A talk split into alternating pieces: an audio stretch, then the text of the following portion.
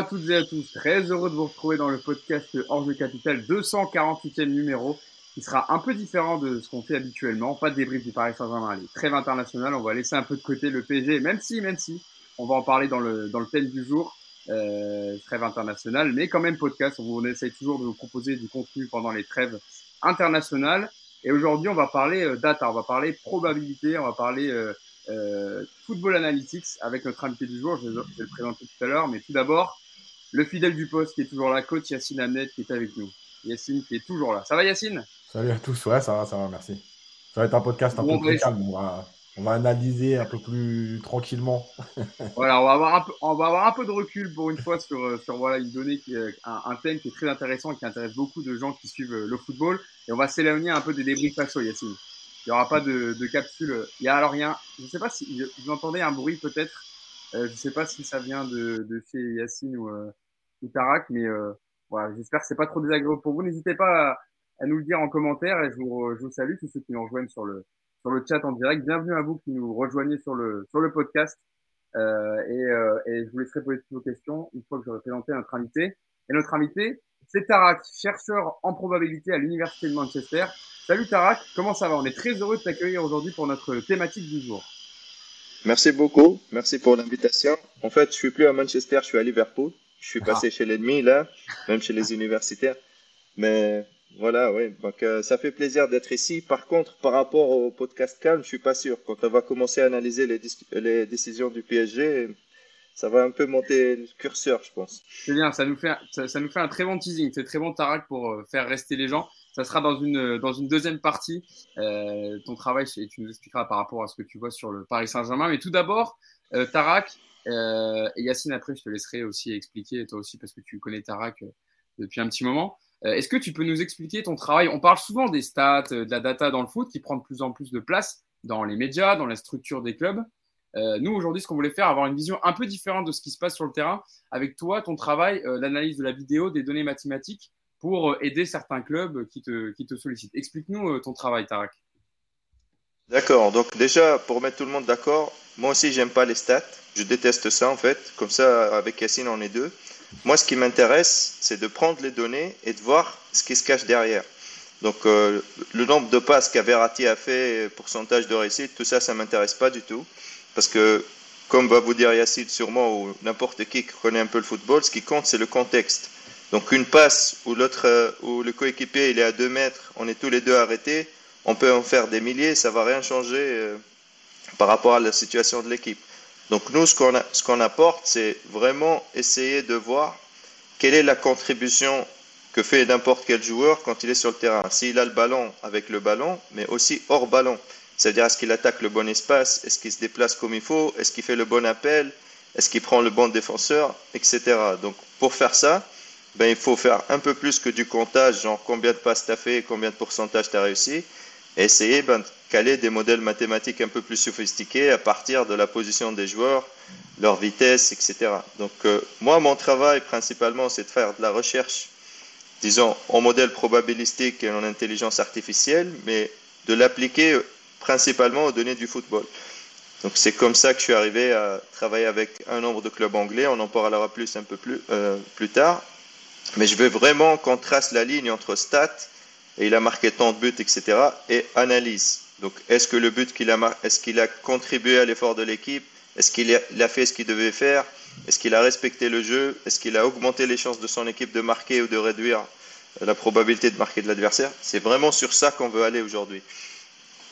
Eh ben, c'est très intéressant parce que ça va nous permettre aussi, Tarek, de, de t'avoir pour vulgariser un peu tout ça, parce que c'est vrai que ça peut paraître très technique pour certains ou que ça soit un peu plus compliqué à comprendre, mais c'est bien parce que toi, tu travailles euh, en plein dedans et, tu travailles justement euh, en Angleterre avec certains clubs anglais. Tu vas pouvoir nous expliquer tout ça. Yacine, euh, je voulais t'avoir aussi pour savoir, toi déjà, tu connais très bien Tarak. et tu défends aussi, tu aimes ce genre de, alors je pas attention, je vais pas dire de stats, mais d'analyse de jeu, parce que c'est une autre branche qui permet de comprendre mieux aussi ce qui se passe sur le terrain pour les clubs qui travaillent justement avec ce genre de structure dont fait partie Tarak. Ouais, alors pourquoi on voulait faire ce live euh, Déjà, la trêve internationale, ça permet de, faire des choses un peu différentes.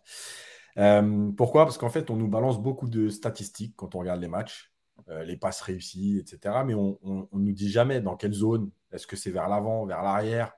Est-ce qu'il il y avait mieux à faire? Je vais expliquer rapidement. Un joueur, il a toujours plusieurs solutions quand il, quand il a le ballon, le porteur de balle.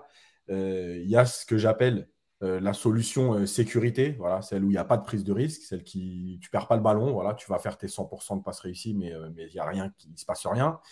Et il y a la bonne solution et il y a la meilleure solution. et ce qui m'intéressait dans, le travail de, de, Tarak, c'est que justement, la bonne solution, entre guillemets, on va caricaturer, mais après on expliquera dans le détail.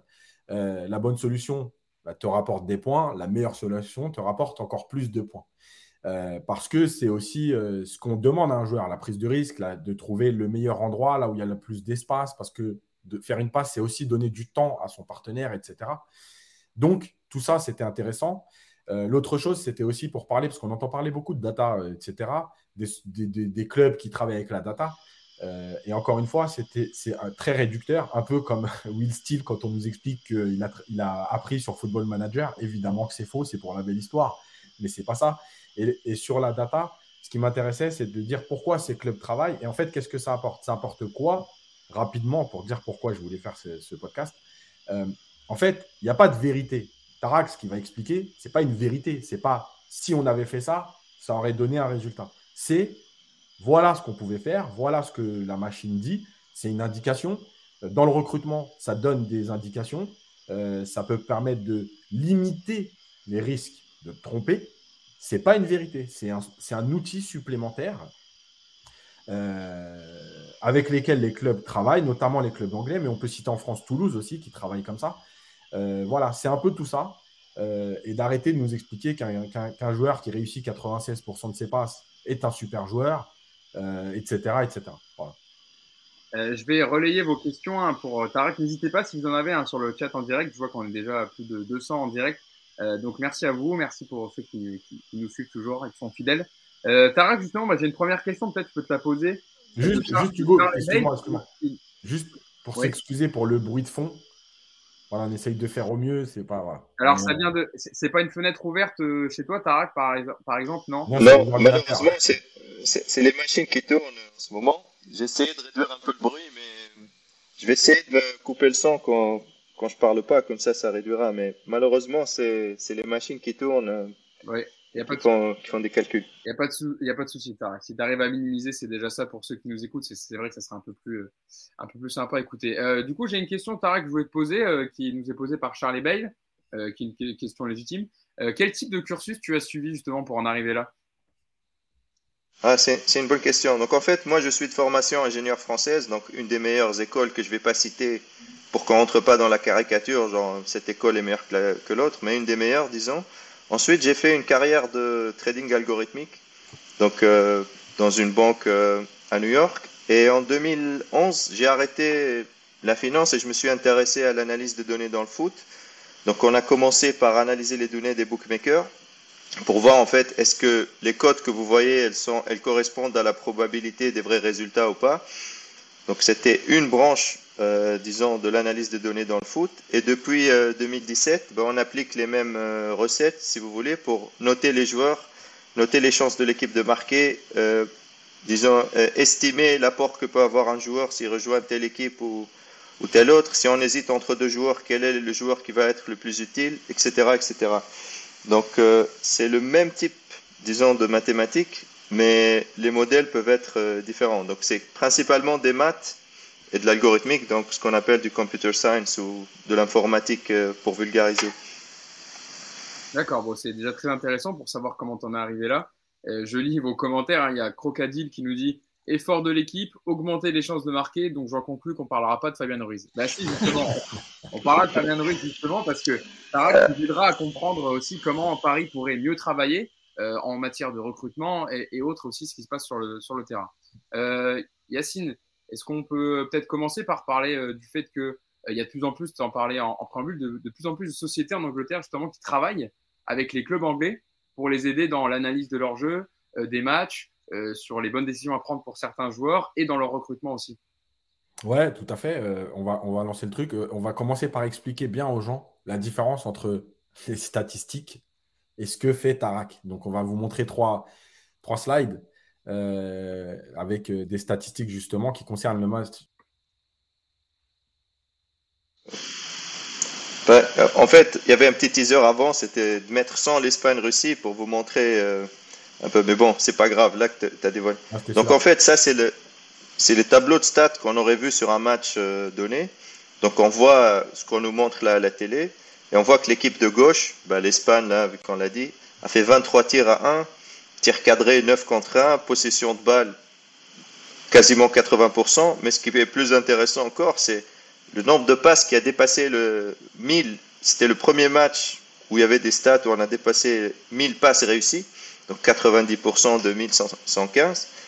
Et quand on regarde le résultat, ben on voit bien qu'en fait l'équipe a fait un, partout. Attention, on peut dominer et ne pas gagner pour multiples raisons, mais sur ce match en particulier, ce qui est intéressant sur les 1000 passes qu'on a vues, c'est la plupart des passes, c'était la caricature que j'avais fait au début, c'est genre Ramos qui est au rang central qui donne une passe de 2 mètres à, un autre joueur. Je me rappelle plus des milieux.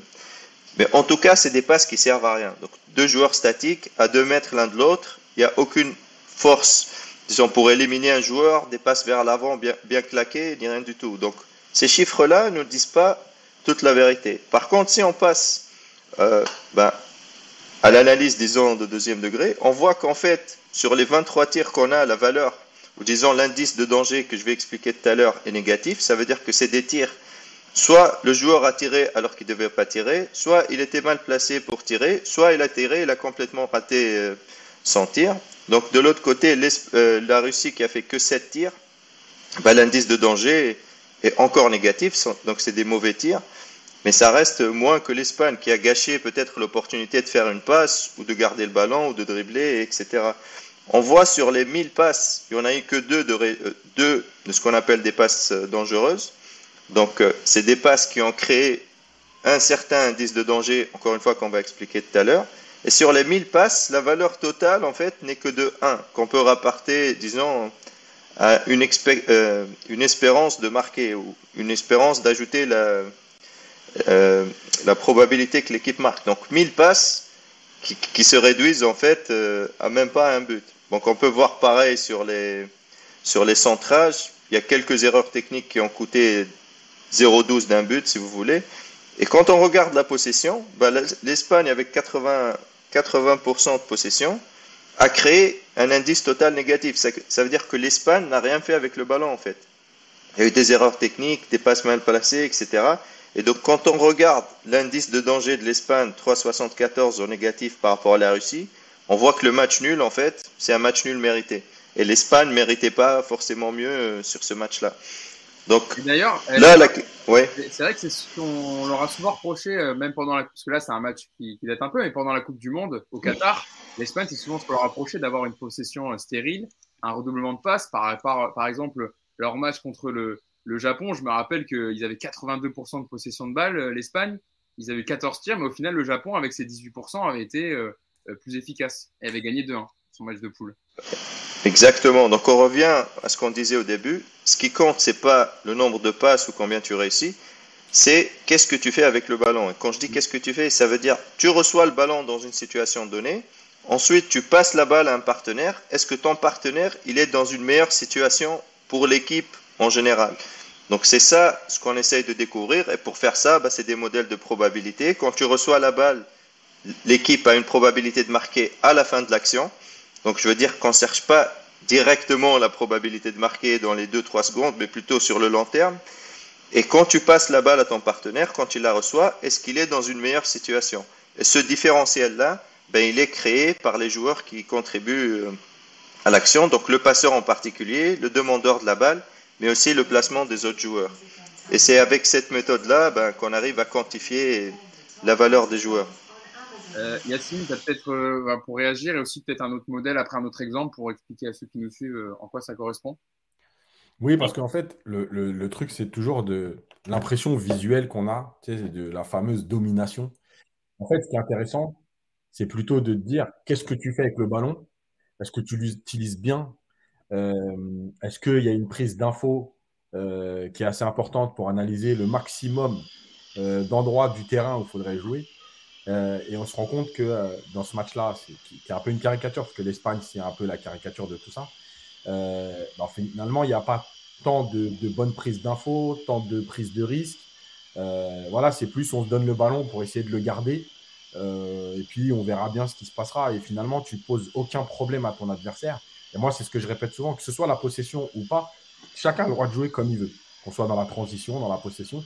Le seul truc, c'est à un moment donné, tu dois poser des problèmes à l'adversaire. Pour poser des problèmes à l'adversaire, il faut du mouvement, il faut de la prise de risque. Donner le ballon à 2 mètres pour dire je ne l'ai pas perdu, bah, l'adversaire il coulisse. On le voit souvent, euh, bah, nous on va en parler après, mais avec le PSG par exemple. Voilà, l'adversaire coulisse parce qu'en fait, à aucun moment il se dit tiens, ce joueur est capable d'avoir une prise de risque, donc il faut sortir sur lui. Et si au moment où tu sors sur lui que tu crées des décalages, des, intervalles, bah non, il n'y a pas besoin parce que toutes ces pas, ça ne sert à rien. Donc, c'est ce qui est intéressant dans, la démarche de Tarek. Euh, je lis les, questions euh, qu'on nous pose sur le chat en direct. Euh, une question peut-être voilà de Michel Gross, Miguel Gross pardon, qui voilà, il y en a qui sont évidemment peut-être moins moins au fait de ces, analyses, etc. par rapport à la différence avec des stats et qui pose, cette question Tarek. Les analyses, c'est un peu des stats sur des stats. En quoi c'est plus fiable? C'est une question intéressante pour ceux qui peut-être suivent avec nous ce podcast. Alors, quand on dit des stats sur les stats, c'est pas exactement ça en fait. Le nombre de passes qu'on calcule, c'est juste un tel a fait une passe à un tel, est-ce qu'elle est arrivée à destination ou pas? Nous, ce qu'on fait, c'est la passe, elle a été où, euh, où, elle a été faite sur le terrain, par qui, où sont placés les autres joueurs, à quelle vitesse? Donc, euh, on prend vraiment la passe dans son contexte total. Et je pourrais dire deux trois mots comment on extrait ces données-là, etc. Mais ce qui compte, c'est d'analyser une action dans le contexte. Et c'est vraiment le mot contexte qui est très important ici. Parce que donner une passe à un adversaire à 2 mètres, c'est pas la même chose que trouver l'adversaire quand, quand, il a deux gars sur lui. Donc, ça devient plus la bonne passe à faire et la probabilité change mm. de marquer à la fin. Donc, euh, c'est vraiment, c'est pas des stats sur les stats, c'est vraiment des stats dans le contexte, si vous voulez. Si on, si on tient à, à disons, à, à utiliser le mot stat. Mais c'est des chiffres dans le contexte et c'est le contexte qui fait toute la différence, à mon avis. Mais c'est bien que tu le précises justement, Tarak, pour ceux qui voilà, euh, on se posent la question. Euh, Yacine, peut-être un autre exemple euh, d'analyse, en tout cas de, de Football Analytics, peut-être? Bah, On peut passer à l'explication de la méthode. tu me dis quel slide, quel slide tu veux qu'on mette, Tarak? C'est bah, une des vidéos, si vous voulez. Comme ça, on voit comment l'indice de probabilité change et on peut arrêter et faire des. On peut faire celui de Manchester United contre ah. Everton, par exemple. Match qui date des... du 2 octobre 2021 sur un contre d'Everton, c'est ça? Oui, c'est ça. Donc elle va, elle va tourner la, la, vidéo, on va la remettre plusieurs fois. Ne vous inquiétez pas. Ok. Parce que là, voilà, c'est pas dans le contexte, mais.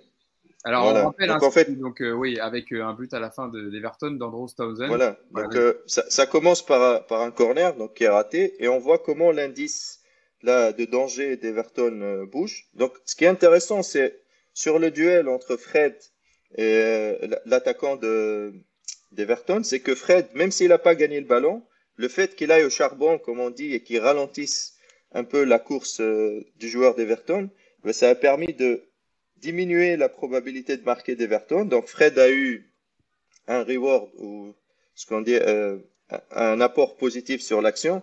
Ensuite, on voit bien sûr que le dribble de, de Doucouré la passe, mais c'est surtout le contrôle de Townsend qu'il met dans la bonne position pour ouvrir l'angle et le tir qui ont été les actions les plus importantes.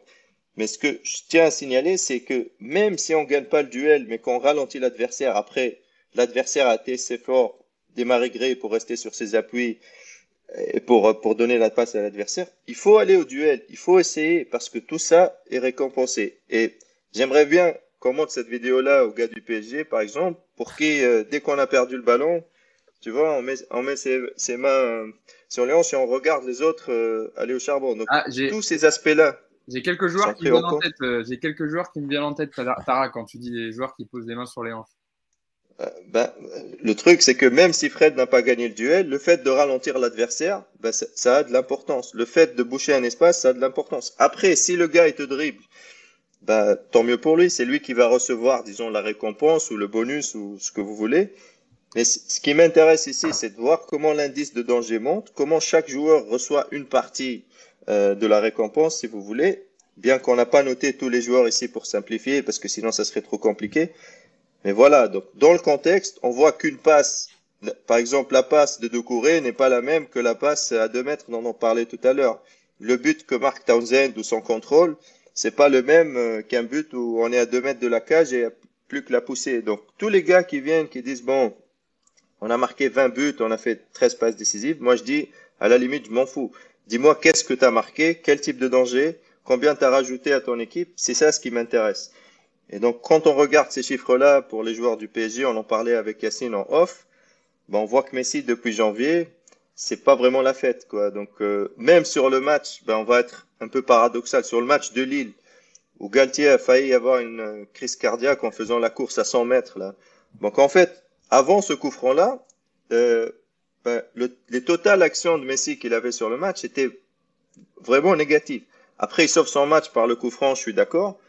Mais moi, ce que je te paye sur 90 minutes, je te paye pas juste sur un coup de patte à la 94e minute. Donc, c'est le total que ce que tu fais sur tout le match qui est noté par la machine. Et, l'autre avantage de la machine, vas -y, vas -y, pardon, je fais juste ça. L'autre avantage de la machine, c'est elle n'a pas de, comment dire, elle n'a pas d'a priori. Genre que tu t'appelles Messi ou euh, c'est pas Quentin ou peu importe, pour toi c'est un chiffre. Elle regarde objectivement ce que tu as fait sur le terrain avec et sans le ballon. Donc il n'y a pas de statut, il n'y a pas de un tel il a huit ballons d'or, un tel c'est ce que tu as fait avec le ballon, on le note. Et si tu es mauvais, la machine elle va dire que tu es mauvais. Donc cette sorte d'objectivité est assez intéressante à faire aussi. Euh, Tarak, on a une question d'Arnaud B qui nous demande si la machine reconnaît les joueurs et les actions en direct, justement. Donc, bah, donc on a les vidéos en direct, mais ça prend un peu de temps pour analyser. Euh, ah. Donc ça, donc les analyses sont disponibles euh, quelques heures après le match, en général.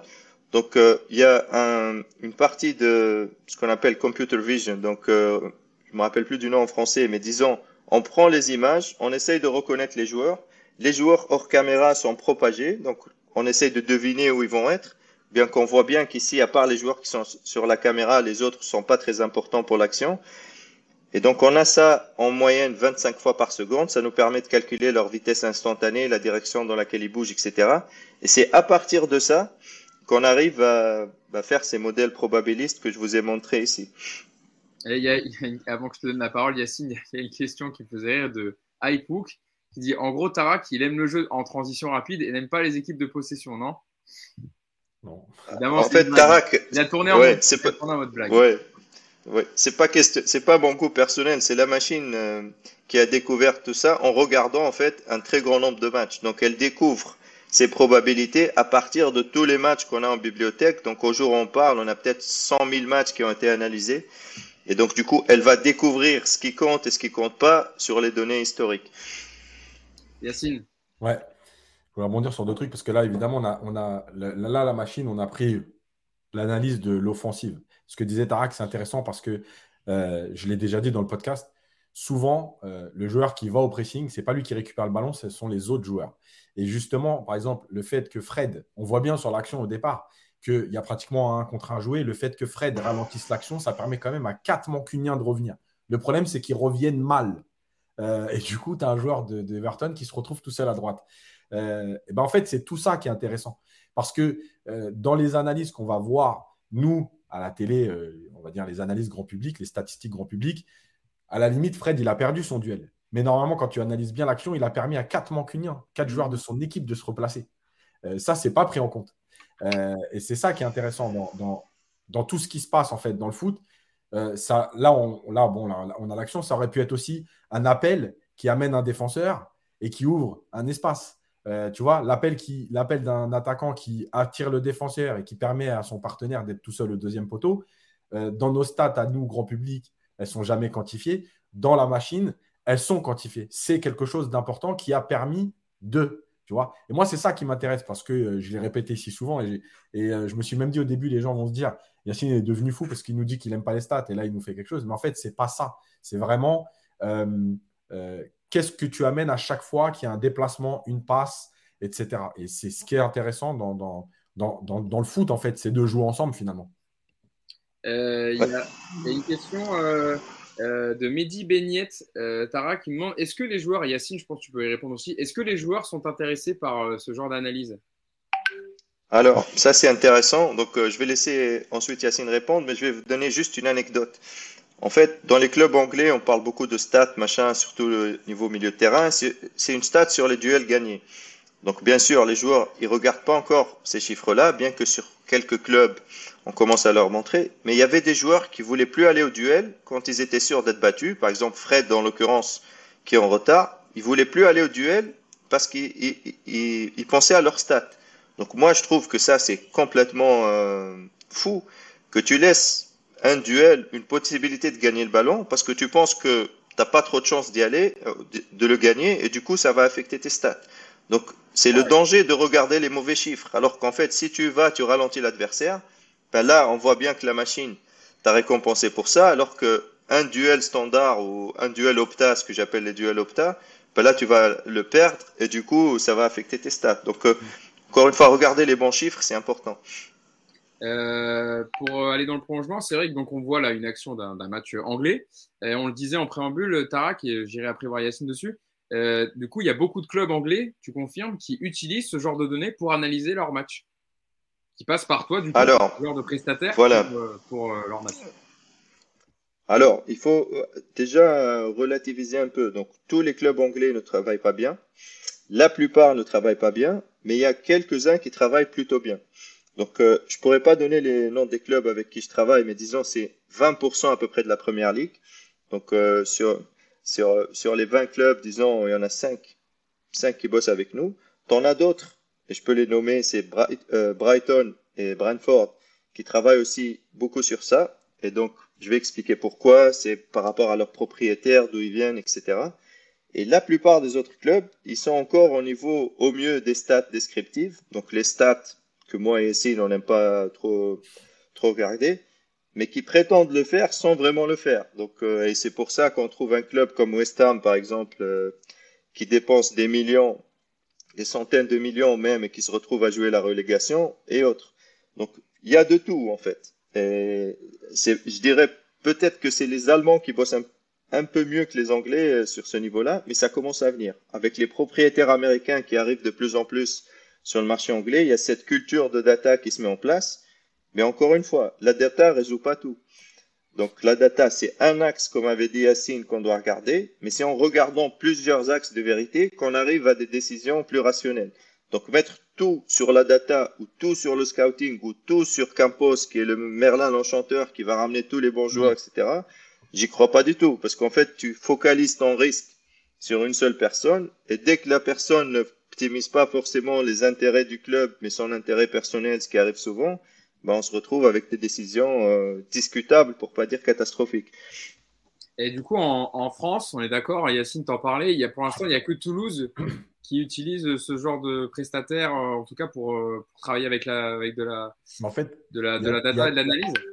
Il y a Toulouse qui l'utilise dans le bon contexte parce que Damien Comoli, qui a travaillé en Angleterre, euh, mais par exemple, on a aussi on a eu Nancy qui a voulu le faire, mais avec euh, euh, une utilisation stricte. C'est-à-dire que ce n'était pas un, axe de travail, c'était de dire sortez-nous les joueurs en gros qui ont les meilleurs chiffres, tac, tac, tac. Si on les met ensemble, ça va aller. La preuve, ça, a super bien fonctionné puisqu'ils sont en national maintenant. alors que Toulouse, c'est un axe de travail, mais parce que Damien Comoli l'a connu en Angleterre. La deuxième chose, euh, il y a quelqu'un qui disait est-ce que cela peut permettre de dégager des données sur les tactiques et styles de jeu d'entraîneur? Oui, évidemment, parce qu'en fait, ça crée des modèles de jeu. Et, ces modèles de jeu te permettent de voir, euh, en fonction des joueurs aussi, leurs data personnelles, de euh, qui correspond le mieux. Encore une fois, c'est des indications. Après, les scouts doivent travailler, aller voir les joueurs, se rendre compte par eux-mêmes. Mais oui, ça crée des modèles de jeu euh, pourquoi les Français ne l'utilisent pas? Euh, Parce que de toute façon, en France, on a toujours 20 ans de retard quand on se réveille. Euh, la dernière chose, tu parlais tout à l'heure des joueurs. En fait, les joueurs, les statistiques qu'on a vues à la télé, c'est les joueurs à un moment donné ont été influencés par ça. C'est-à-dire qu'il fallait, comme l'a dit Tarak sur l'histoire des duels, il fallait éviter de perdre des duels, il fallait avoir 98% de passes réussies, etc. Donc, ils sont rentrés dans une zone de confort ou de sécurité pour dire bah, moi j'ai mes stats à la fin le coach il va va pas me casser la tête j'ai réussi 90% des, 98% des, passes maintenant avec le développement de, ce genre de méthode et de société euh, les joueurs commencent à être intéressés. Alors, ils ne comprennent pas encore ce que ça mène réellement, mais euh, ça commence à les intéresser. Parce que euh, c'est aussi quelque chose qui peut t'apporter une plus-value quand tu vas chercher un club. Ça peut permettre de voir quel est le club qui te correspond On en parlera un peu plus en détail après. Mais par exemple, moi, si j'étais joueur de foot aujourd'hui, peut-être que je contacte Tarak pour lui dire voilà, est-ce que tu as des indications sur moi aujourd'hui, quel est le club où je peux m'imposer, quel est le club où je peux apporter le plus? Mais on va voir après pourquoi je dis ça.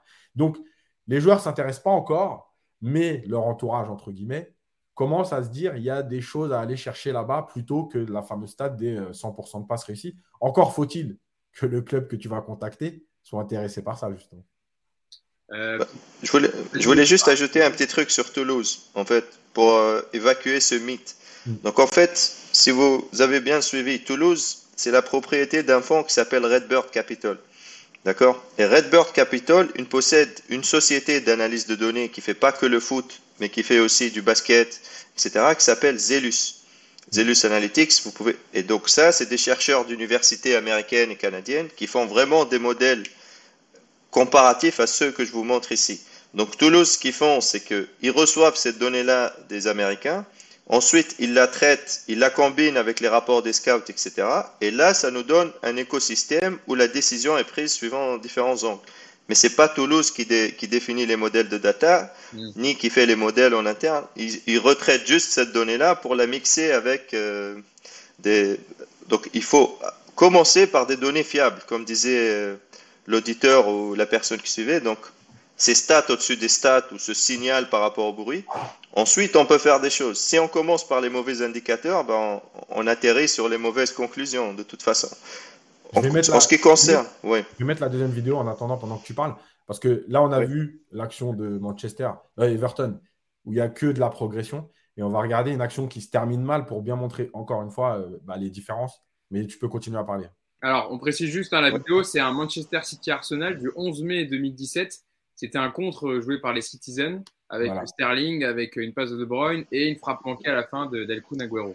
Voilà. Donc la raison qu'on a choisi ces, ces matchs, c'est pour des raisons d'image, pour qu'il n'y ait pas de soucis euh, pour bloquer la vidéo sur YouTube et des trucs comme ça. Donc euh, juste pour préciser pourquoi on n'a pas utilisé le dernier match du PSG. Donc euh, ce qui, ce qui m'intéresse là, c'est que par exemple Sterling a remonté la moitié du terrain à balle au pied, mais le modèle ne pense pas que ça, que ça soit l'action la, plus la plus importante du match. Ce qui compte, c'est la passe, d'ailleurs, elle est aussi importante que tout le dribble, mais c'est le décalage de De Bruyne qui donne le ballon dans le bon tempo, qui ouvre l'angle pour Agüero. Sauf que là, quand, le ballon arrive chez Agüero, la probabilité de marquer, elle est assez élevée. Sauf qu'Agüero prend le mauvais choix. Donc déjà, son contrôle lui ferme l'angle. Donc ça, il a été pénalisé.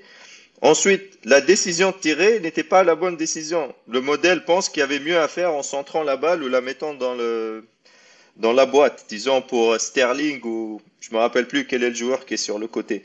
Donc ça, ça pénalise la prise de décision d'Aguero et ensuite, bien sûr, ça se termine, ça se termine dans les tribunes. Donc du coup, la probabilité descend à zéro et il a été pénalisé pour l'outcome. Donc s'il avait marqué, ça serait un exploit, mais il aurait quand même été pénalisé pour avoir pris la mauvaise décision.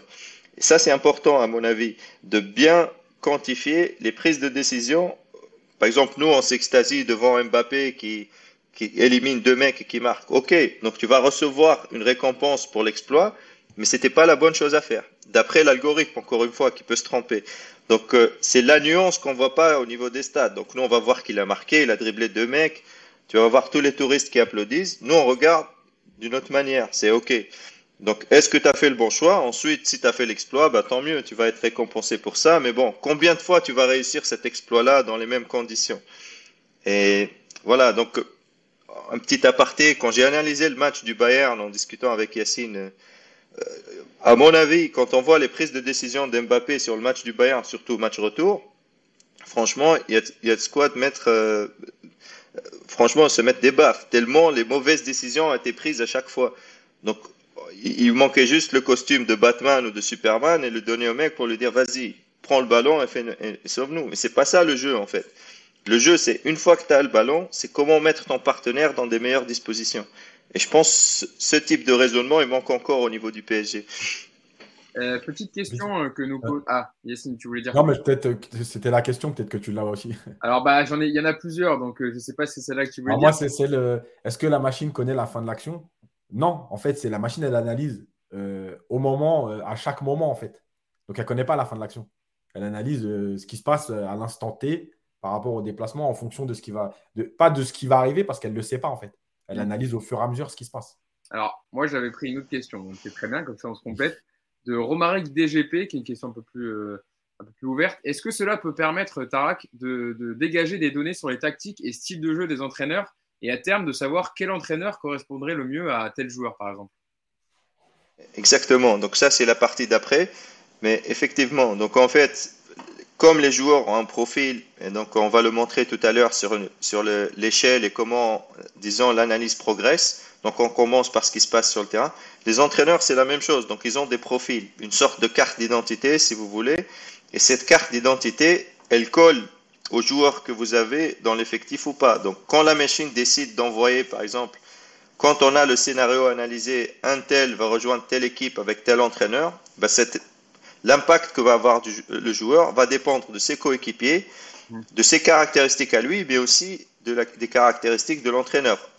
Bien sûr, la machine suppose que l'entraîneur va agir d'une manière, euh, comment dire, pas constante, mais disons qu'il va pas du jour au lendemain changer de profil et devenir, euh, tu vois, il fait la volte-face qu'on voit souvent au PSG. Donc des entraîneurs qui avaient un style, une philosophie de jeu, une idée, quand ils arrivent au PSG, ils changent complètement. Mais elle part toujours du principe que le joueur va continuer dans la même ligne de progression et que l'entraîneur va continuer aussi de la même manière. Donc c'est peut-être une hypothèse euh, risquée, mais c'est la seule qu'on puisse faire en fait. On ne peut pas deviner que l'entraîneur va devenir complètement euh, schizophrène ou changer de, de profil euh, juste parce qu'il a rejoint un club. oui, vas-y, vas-y, je voulais juste dire que c'est là où l'imitation de la machine. Donc en fait, c'est juste un axe de réflexion, mais il faut prendre tous les autres axes euh, en compte. Par exemple, est-ce que le joueur va bien s'adapter à la ville? Est-ce que sa femme va être heureuse? Est-ce qu'il a des problèmes personnels? Tout ça rentre en compte et c'est ce qui fait que les décisions de recrutement sont très, très complexes. Mais c'est sûr, quand on part à l'abordage sans analyser rien du tout, ben là, on est, on est sûr de se planter. Donc, si on analyse plus, ben on a moins, moins de chances de se tromper, mais il y a toujours un risque. C'est sûr, c'est un appui, c'est une aide, mais c'est pas la vérité absolue. Voilà, ça doit être un. pas du tout. Un pas du tout. Euh, tu vois, justement, Hugo, il y, a, Arnaud Leblond qui dit Mais les gestes exceptionnels, ça fait la beauté du foot. Bah, c'est exactement ça. C'est-à-dire que la machine te dit Ce joueur-là euh, prend pas toujours les bonnes décisions, mais évidemment que le foot, c'est aussi de l'improvisation. C'est pour ça qu'on dit c'est un axe. Euh, c'est déjà, ça dépend ce que tu cherches. C'est un axe. Voilà, pas, ça ne veut pas dire qu'elle ne détient pas la vérité. C'est juste, sur 10 actions, il ne prend pas la bonne décision 8 fois.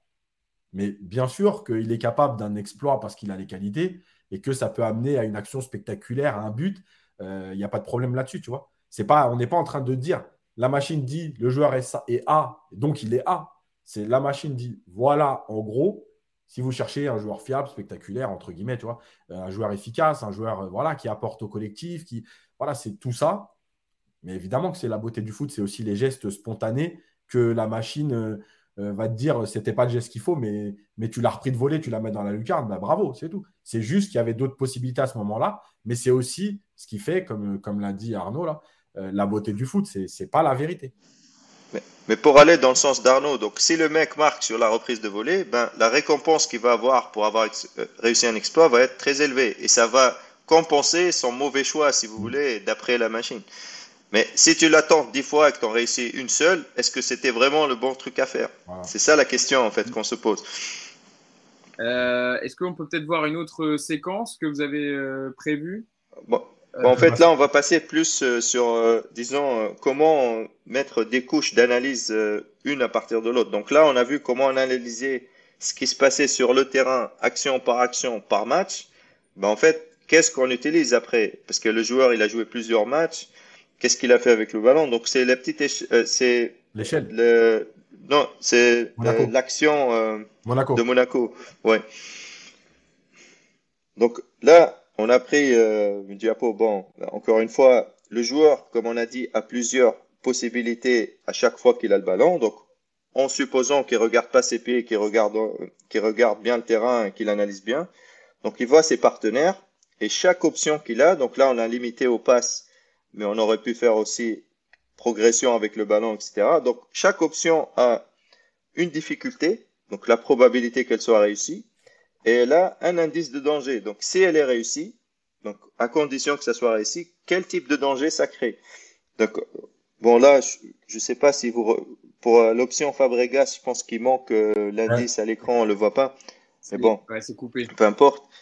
Mais en gros, c'est comme ça qu'on analyse. Donc, quelle est la difficulté? On prend en compte le placement des autres joueurs, des adversaires, comment la chance qu'ils ont d'intercepter le ballon, etc. Et quel est l'indice de danger Donc, toi, en tant que joueur, tu as ces options-là. Laquelle tu as prise? Et est-ce que tu l'as réussi ou pas? Ça définit ta récompense, mais aussi ton indice euh, de prise de décision. Et donc, on, fait ça pour tous les joueurs à chaque instant, et ça nous permet d'évaluer leur performance. Donc, euh, prise de décision, mais aussi dans les différents compartiments du jeu, donc passe courte, passe longue, tir, tir de loin, euh, finition, jeu de tête, etc. Et ça nous permet d'avoir un profil de joueur. Donc le profil de joueur, il est calculé sur tous ces matchs. Bien sûr, les matchs les plus récents sont plus importants que les matchs les plus anciens, mais ça nous donne une sorte de fiche de joueur. Et ça, ça te donne le profil de chaque joueur que tu as. Et ces profils-là, en les mariant ensemble, ça permet de voir est-ce que ta défense est équilibrée, est-ce que tu as les joueurs complémentaires sur ce terrain, etc. Donc, quand tu recrutes un joueur, ce que tu as envie de faire, c'est d'essayer de, d'être le plus complémentaire possible et d'avoir la plus grosse variété de joueurs dans ton effectif qui colle à un certain style de jeu.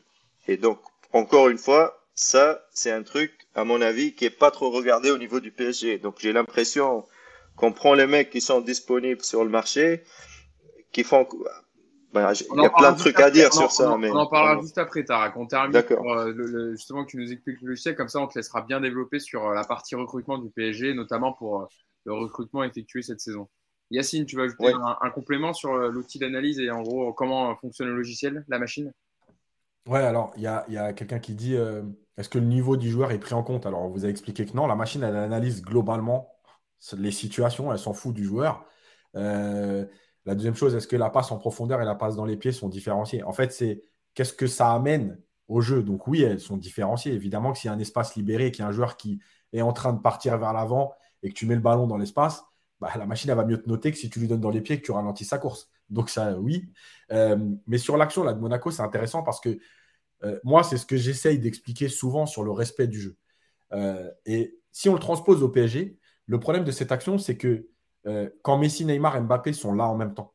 Euh, si on va dire que Hakimi est à la place de Fabregas, donc c'est lui qu'on pourrait le trouver, qu'on pourrait trouver pour être le plus grand danger de cette action. Sauf que fait, le, truc c'est que euh, Messi qui a le ballon, il va chercher plutôt Neymar ou Mbappé, qui sont en fait les plus les moins avec le moins de possibilités de finir. Et en fait, c'est ça moi qui me dérange dans le jeu du PSG. C'est exactement ça. Euh, le respect du jeu, c'est ça. Euh, après, évidemment, il y a là aussi la qualité de passe, il y a la prise de risque, etc. Mais en fait, cette action, elle montre vraiment ce que j'essaie d'expliquer, à savoir qu'un joueur a plusieurs possibilités. La, la bonne, un peu meilleure, et la meilleure possibilité. Et souvent au PSG, on ne prend pas la meilleure possibilité parce que la meilleure possibilité, si c'est un joueur qui est moins important ou qui est moins coté, ben, le, porteur de balle ne lui donne pas le ballon. Voilà. Et c'est ça aussi qui m'intéresse dans, dans ce que proposait la machine en, termes de. Bah, s'en fout en fait que ce soit là euh, euh, Fabregas, Martins et Voland. En fait, tu mettrais Mbappé, Neymar, Messi, ça revient au même. Mm. Voilà. Et c'est ça qui m'intéresse dans, dans, le respect du jeu. Parce qu'en fait, juste pour ajouter un truc à ça, donc toi, en tant que joueur, tu fais ce que tu as à faire, tu la donnes à Fabregas, par exemple. Si Fabregas se plante, ben, c'est pas pour toi, c'est pour Fabregas qui a, qui a pas fait ce qu'il fallait faire. Mais si tu, si tu mets un biais sur les joueurs, genre, ouais, ce mec-là, il est pas bon, je lui file pas la balle, ben, on repart sur la cour de récréation. Donc, celui-là, il est pas bon, je lui donne pas la balle. Moi, je suis le meilleur, je la garde et je dribble tout le monde. Si tu veux maximiser les bons chiffres, fais ce que tu as à faire et laisse ton partenaire faire ce qu'il a à faire. C'est comme ça que regarde la machine. Si on commence à mettre, commence à mettre des biais, ben ça s'arrête tout. Neymar, il est bon, on doit recevoir le ballon, mais chaque fois que je lui donne, il la perd. Donc en fait, on s'arrête tout à ce moment-là? Il vaut mieux avoir un truc objectif qui respecte le jeu et c'est à toi de voir. Si tu veux prendre plus de risques et tenter d'avoir une plus grosse récompense avec le risque de la perdre et d'être pénalisé, ben c'est toi en tant que porteur du ballon de faire, euh, de faire ton choix. Et à la fin, la machine, elle, euh, comment on dit, c'est à la fin, la machine paye les musiciens. C'est à la fin du bail qu'on paye les musiciens en regardant toutes tes décisions, tout ce que tu as fait, et c'est ça ta note à la fin du match. C'est pas juste pourcentage de passes réussies et tous ces trucs qui veulent rien dire, à mon avis. Euh, Hugo, euh, deux choses. Donc, je répète, parce qu'il y a quelqu'un qui a reposé la question. La machine ne tient pas compte du joueur, tient compte des situations. Il y a quelqu'un qui dit, après, en soi, dans certaines situations, donner le ballon à Mbappé moins bien positionné qu'un autre, il a plus de chances de marquer que l'autre. Il n'y a pas de problème là-dessus. Comme Messi a plus de chances de réussir certaines passes qui sont peut-être notées 0,17 euh, euh, que, que d'autres joueurs, il n'y a aucun problème là-dessus. Le truc, c'est que pourquoi moi ça m'intéresse? Parce que donner le ballon à Mbappé, comme il a dit, oui, il a plus de chances de marquer. Sauf que non seulement il y a un joueur qui est mieux placé et tu ne sais pas s'il n'aurait pas marqué. Et la deuxième chose, c'est surtout qu'en fait, en cherchant ce joueur mieux placé à la base, même s'il ne marque pas, eh ben, dans, dans la tête de l'adversaire, tu lui dis, peut-être que Mbappé, c'est le meilleur, et voilà, mais en fait, en allant chercher l'autre, tu obliges le, le, défenseur à se dire, ah, mais en fait, il ne joue pas que sur Mbappé, donc je ne peux pas me placer sur Mbappé eh et laisser l'autre libre, parce qu'ils vont le chercher. Voilà. Encore une fois, ce n'est pas le dire. Bien sûr qu'Mbappé est sûrement plus capable de marquer dans certaines situations, même si au départ l'action est compliquée. Mais en, variant ou en cherchant à chaque fois la meilleure solution, en fait, tu engendres aussi un comportement défensif de l'adversaire qui te permettra après de donner le ballon à Mbappé dans des meilleures conditions. Au lieu de le laisser en 1 contre 3, bah, finalement, en respectant le jeu, la prochaine action, il sera à 1 contre 2 ou à 1 contre 1, parce que l'autre va se dire, tiens, il y a Hakimi, si on laisse Hakimi seul, on est mort. Donc, on va tous se décaler et les intervalles sont plus importants, les espaces sont plus importants. Donc, tu mets en plus Mbappé dans les meilleures conditions quand tu respectes le jeu.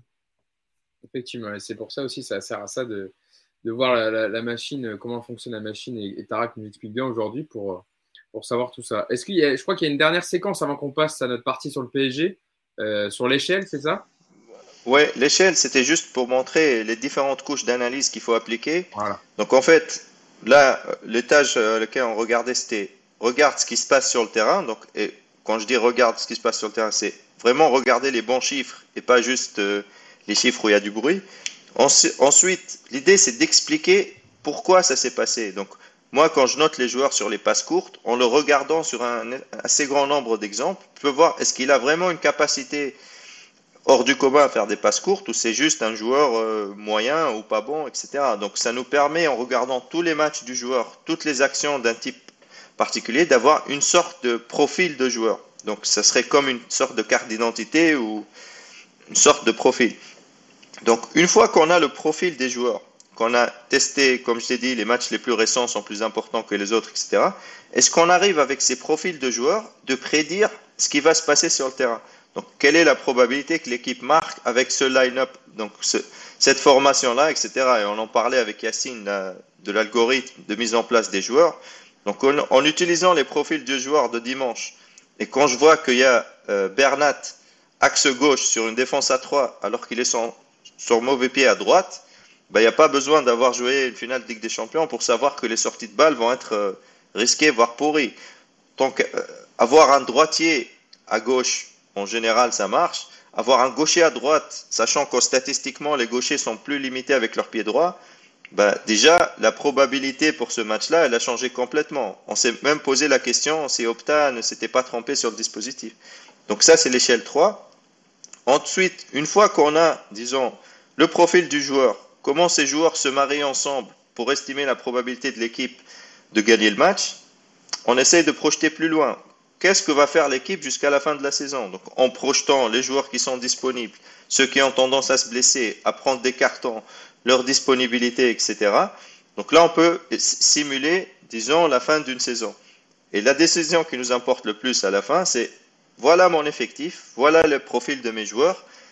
Je suis tenté par ce joueur-là, est-ce qu'il va ramener de la valeur ou pas? Et là, c'est une combinaison de comment on va s'intégrer avec l'équipe, suivant son profil, Comment on, va, comment on va estimer la fin de la saison et quel est l'impact en termes de nombre de points, de probabilité de gagner le championnat, de finir dans les places européennes, etc. Si ce joueur-là rejoint par rapport à un autre et si je laisse partir ce joueur-là par rapport à un autre.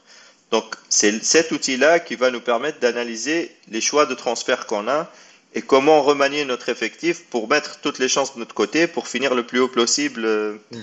dans le championnat ou gagner les compétitions qui nous intéressent. Donc, on voit comment on part d'une simple situation de jeu répétée un, assez grand nombre de fois sur le terrain pour arriver à la décision est-ce que ce joueur-là pourrait être utile à notre effectif ou pas euh, Et c'est un exemple qu'on va montrer tout à l'heure. J'ai une question, euh, Tarak, des personnes qui sont avec sur le chat, et qui me demandent est-ce que tu as déjà, toi, dans, dans, des matchs que tu as analysés, vu un joueur qui a fait un match euh, presque parfait selon l'algorithme Ok, donc presque, oui, presque parfait. Donc, en fait, il n'y a pas de limite à, la, à la performance. Donc, chaque fois que tu fais un truc de bien, ben, ta note va monter ou disons ton crédit va monter. Chaque fois que tu te trompes, ça va, ça va diminuer. J'ai pas d'exemple particulier en tête, mais en fait, ça dépend aussi de ce que lui demande l'entraîneur. Donc, euh, dire dans l'absolu faire un match particulier, je pourrais trouver quelques exemples dans la dans la base de données. Mais il faut prendre en compte aussi les consignes de l'entraîneur. Donc, si l'entraîneur lui a demandé de jouer d'une certaine façon et que la machine est habituée à noter les joueurs d'une façon, disons, objective en moyenne, ben, on va peut-être pénaliser un joueur un tout petit peu parce qu'on ne connaît pas euh, les tenants, les aboutissants des consignes. Mais j'ai pas d'exemple en tête là, en particulier. On regardait tout à l'heure avec Yacine, par exemple, le match de Messi à Montpellier, d'après la machine, il a été beaucoup mieux que celui de Lille, par exemple. Ça, c'est un exemple, mais j'ai pas de, j'ai pas d'exemple plus concret. Euh, je pense que si tu travailles avec euh, Brighton, tu dois avoir quand même quelques joueurs je pense à Thomas, je pense à Solimarch ou McAllister qui doivent avoir des, données assez intéressantes quand même. ça, c'est des vrais joueurs d'équipe de, qui font souvent les bons choix d'ailleurs dans les 30 derniers mètres et qui peuvent avoir des bonnes performances. Euh, euh, ok, donc euh, c'est peut-être le moment de parler de Brighton et de Brentford, pourquoi ils réussissent, mais je te laisse Yacine. C'était juste pour, pour dire un truc parce qu'on nous pose beaucoup de questions. On va venir après sur vous montrer un exemple de comment on peut se projeter sur le recrutement d'un joueur. Euh, je réponds, alors, euh, euh, on peut simuler différents joueurs entraîneurs, genre une équipe virtuelle. Si le PSG joue en première ligue avec Messi, etc. Bref, on peut faire plein de choses avec la machine. On peut, je rappelle, hein, c'est pour éviter, limiter les risques, mais ce n'est pas une vérité.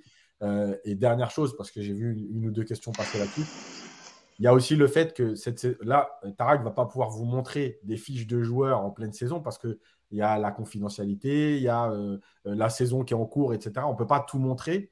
Donc, on va vous montrer des choses un peu anciennes, mais pour, pour vous expliquer comment on peut travailler. Et je rejoins quelqu'un qui disait tout à l'heure, euh, le PSG n'a pas travaillé, etc. Je pense que surtout le PSG travaille euh, avec, euh, on va y venir après vite fait, mais le PSG travaille avec un directeur sportif qui fait tout, qui décide de tout. Or, là, la machine, elle aide aussi les cellules scouts des clubs à travailler. Et, sans cellules scouts, c'est très compliqué de recruter tout seul, parce que, parce que tout seul, c'est aussi euh, les relations, c'est euh, le réseau, plus que l'analyse du jeu, etc. Bon, après, en plus, on pourrait aller un peu plus loin sur dire qu'il faudrait déjà avoir un projet collectif pour pouvoir dire quel joueur pourrait rentrer dans le jeu collectif du PSG, mais ça, c'est un autre débat. Donc, je vais montrer euh, l'analyse. c'est les joueurs, hein, c'est ça? Oui, c'est une décision de transfert. Voilà. Donc, avant, avant d'analyser ça, en fait, je voulais juste dire un mot sur Brighton et, et Brentford. Donc, les patrons de Brighton et de Brentford, c'est Matthew Benham et euh, Tony Bloom. Donc ces gars-là, à la base, c'est des parieurs professionnels qui ont monté des équipes de recherche pour analyser les données du foot, pour essayer de prédire le résultat euh, du match suivant. Donc pour faire ça, ils se sont aperçus qu'il fallait noter les joueurs, pas seulement sur euh, le nombre de passes, mais sur ce qui compte, et aussi voir comment les joueurs vont progresser dans le futur. Donc ces gars-là ont ensuite adapté la technique qu'ils utilisaient dans les paris pour le recrutement de joueurs. Et ça permet de voir qu'avec des moyens limités comme Brentford et, Brighton, qui n'ont pas les plus gros budgets de Première Ligue, qu'ils arrivent à se frayer une place, pas dans le top 3 ou le top 4, mais aux portes des places européennes avec un budget beaucoup moindre que, par exemple, West Ham, euh, Fulham, euh, qui d'autre, Everton, etc. Donc, ça permet de voir que quand on travaille bien, ben, l'argent, c'est pas tout. Donc, imaginez juste pour une, si le PSG, avec l'argent qu'on a, éventuellement n'importe quel joueur qui nous intéresse, on pourrait le prendre. Ben, si on travaillait bien, qu'est-ce qu'on pourrait faire? Donc ça, c'est juste l'aparté pour dire que prédire un exercice de recrutement, c'est un exercice de prédiction. c'est pas ce que le joueur a fait dans le passé, mais ce qu'il est capable de faire dans le futur, dans les conditions euh, du club. Donc là, euh, une fois que c'est dit, je voulais juste montrer une décision. Donc c'est la Roma, un certain moment, qui avait des problèmes avec Zeko, je crois que c'est il y a deux saisons, etc., et qui pensait à Tammy Abraham, qui, qui était à Chelsea à l'époque, dans une position pas trop confortable. Donc on voit que, bon, sans entrer dans le détail, etc., que les joueurs ont des qualités différentes, mais que Dzeko, globalement, sur l'overall et le potentiel, il est noté plus haut que Tammy Abraham. Donc, Dzeko, il, est, il est à gauche ou à droite sur les graphiques? Euh, Dzeko, en fait, on regarde les deux premières lignes du tableau au début. Donc, pour voir les notes globales du joueur, sans entrer dans le détail, mais en gros, on pense que dans l'absolu, Dzeko, c'est un meilleur attaquant que Tammy Abraham. Donc ensuite, ce qu'on fait, c'est qu'on envoie Dzeko à l'Inter, on recrute Tammy Abraham et on compare l'effectif de la Roma au début de la saison, donc ce qu'on projette être le résultat sur la saison avec Dzeko à gauche, et avec Dzeko partant à l'Inter et Tammy Abraham rejoignant de Chelsea à droite. Donc bien que le joueur soit, d'après nous, moins bon que Dzeko, ben, on pense que la Roma va bénéficier de ce transfert. Et bien que Dzeko va partir à un concurrent direct qui est l'Inter. Donc on peut voir que la probabilité de gagner le championnat reste faible, bien qu'un peu plus meilleure. Mais leur chance de finir dans le top 4, ce qui l'intéresse le plus, augmente de 4, à peu près 3%. Euh, et donc, euh, et leur nombre de points, euh, à peu près d'un point, et donc le classement est quasiment un peu mieux. Donc, c'est pas question de choisir le meilleur joueur dans l'absolu, mais le joueur qui colle le plus au profil de joueur que vous avez avec l'entraîneur. Je me rappelle plus qui c'était à l'époque. Et donc, quand on regarde rétrospectivement, après deux ans à peu près, l'apport de Tammy Abraham à la Roma, on se dit qu'en fait, c'était pas une si mauvaise décision de l'avoir pris, sachant qu'ils ont gagné des sous dans la transaction, vu que le salaire d'Abraham était moindre que celui euh, de Dzeko, avec éventuellement une possibilité de le revendre vu qu'il a encore du potentiel à, acquérir et que son prix euh, et que son âge lui permet éventuellement d'être revendu derrière. Donc c'est ce genre de questions qu'on peut à laquelle on peut aider à, répondre euh, avec ces outils-là, mais encore une fois, c'est pas la vérité absolue. C'est ce que vont dire les scouts. Est-ce que vous avez fait un profil psychologique du joueur? Est-ce qu'il a envie de venir? Est-ce qu'il est dans les bonnes conditions? Et ensuite, même en ayant fait tout ça, ben, il peut arriver que le gars, il arrive à Rome, il se plaît pas, il se fait braquer, euh, il, se, fait cambrioler, et du coup, ça reste des êtres humains. Donc, euh, il y a toujours une partie d'aléa, mais mettons toutes les chances de notre côté, sachant que par rapport au salaire du joueur, au prix du transfert, ce type d'analyse-là ne coûte rien, en fait, euh, proportionnellement, bien sûr. Donc, voilà. Il y a Mataoche dans le, dans le chat qui nous dit euh, Tarak, il nous faudrait ta machine pour le loto sportif. Donc voilà, pour aider, pour, aider à déterminer les bons chiffres du, loto. Euh, non, plus sérieusement. En fait, le, le, loto, le loto sportif, s'il parle du loto foot, c'est quelque chose. Si c'est vraiment le loto sportif, là, c'est complètement aléatoire et il a plus besoin, je pense. D'un marabout ou d'un sorcier que, que, de modèles mathématiques. Parce que mathématiquement, tu n'as aucune chance de gagner au loto, en fait. Ah bah, y a... oui, oui, effectivement. Ah, en tout cas, 100%, des, 100 des gagnants ont tenté leur chance. Voilà. C'est la seule stat que je peux donner. Ça, c'est sûr. Je voulais répondre à, Il y a Cyril qui, disait euh, Campos était pourtant euh, vanté pour ses méthodes, etc. Euh, deux choses. La première, c'est que c'était des méthodes dans des clubs différents. Et la deuxième, euh, j'en avais parlé ici. Donc, je ne sais pas si Cyril il suit tous nos podcasts, mais j'avais dit oui, à Monaco, on nous a parlé, on nous a vendu la belle histoire de, euh, des six joueurs qui ont été achetés, euh, allez, pour caricaturer, 2 millions et revendus 60. Mais on ne nous a pas parlé des 53 joueurs qui étaient dans l'effectif de Monaco et qui ont été des échecs puisque Monaco avait plus de 70 joueurs sous contrat. Donc euh, voilà, le, truc, c'est qu'à un moment donné, Campos, il y a les médias qui ont vendu la belle histoire et puis il y a le reste. Il y a le reste quoi. Effectivement, effectivement. Donc, pour aller dans ton sens, Yacine, on a développé avec certains clubs une façon de noter les scouts. Parce qu'on parle toujours du scout, par exemple, qui a découvert euh, N'Golo Kanté et qui l'a ramené à Leicester. Mais ce qu'on ne sait pas, c'est que ce gars-là, il est parti ensuite à United et depuis, il enchaîne échec sur échec. Donc, c'est toujours euh, gentil de regarder quand ça marche, mais il faut regarder en moyenne. Tu as suggéré combien de joueurs? Sur ces joueurs-là, combien ont réussi avec un critère, peu importe lequel, nombre de minutes que ça a joué, etc.